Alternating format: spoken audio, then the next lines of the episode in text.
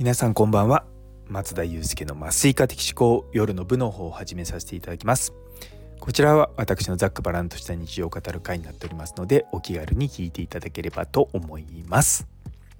というところでいやーなんか寒いですね。なんかちょっと前までめちゃめちゃ暖かかったんですけれども今日なんか真冬に戻った感じがしますよね。で明日からですね実はの仕事で学会でですね 2, 2泊3日かで金沢に行くんですよ。で最初はなんか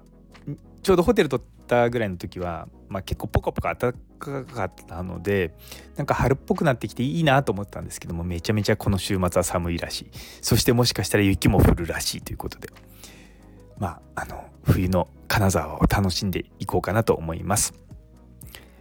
昔そうちょうどあの輝きっていうんですかね。あの北陸新幹線ができたばっかりの時に家内と2人でそう金沢に1泊2日で行ったことがあるんですよね。それ以来多分あそれ以来行ってないわけじゃないです。学会とかでちょこちょこは行ってます。でもなかなかねこう観光とかするような感じじゃないのでね仕事なので。いやーね。昔は学会といえばもう観光みたいな人たちもいましたけれどもなんだろうな私は基本的に学会に行ったらまあ、学会上でにいるのが当たり前だしなんかあこう離れてどっか遊びに行くっていうのもねまあちょっと真面目になんかそういったの聞きすぎてるのかなって思うことはあります。とはいえですねなんかこう週末に学会があるとその週明け普通に勤務なわけですよね。いや辛いな。本当はだって学会って一応業務じゃんと思うと。業務出張じゃんと。めっちゃ仕事じゃんって思うんですけどまあ半分ぐらいね、まあ、楽しみの部分もあるのでまあちょっとのらりくらりやっていこうかなと思います。もしもなんかあのこのおすすめの金沢土産とかありましたらあのコメント欄とかに書いていただければ買って帰ってこようかなと思います。いやでも本当にこう北陸の方もこの前の震災もそうだったんですけれどもあの日本全国どんどんこう交通網が良くなってくる反面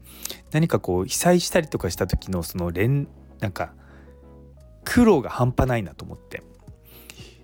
やっぱりこう便利になってしまうとそれがなくなった時にめちゃめちゃ不便感じませんか？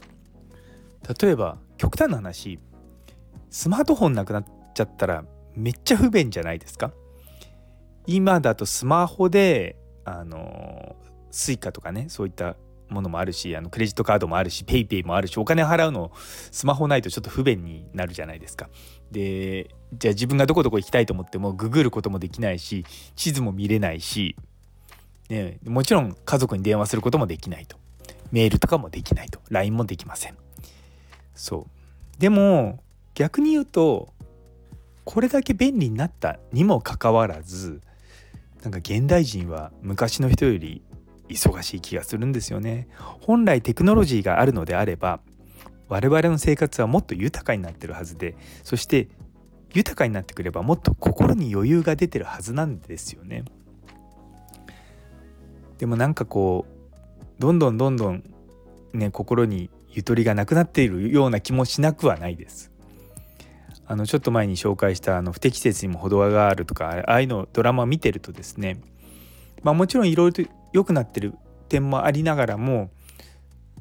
悪くなってる部分もちょいちょいあると。でやっぱそこら辺のバランスを取りながら自分たちの生活をしていく必要があるんじゃないかなと思っています。まあ恩子自身じゃないですけどもちょっと昔のことをこう思い起こしながら今の生活をもうちょっとこういい方向に向けられるように、まあ、考え直すっていうのも、まあ、ちょっと大事なのかなというふうに思っております。ですのでなんかこう、まあ、便利になりすぎてもいけないけれども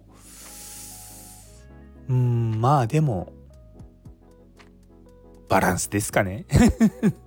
もう結局ね、まあ、人間いつか死ぬんでねあの楽しみながら人生謳歌していきたいなと思っております。というところで、えー、最後まで聞いてくださってありがとうございます。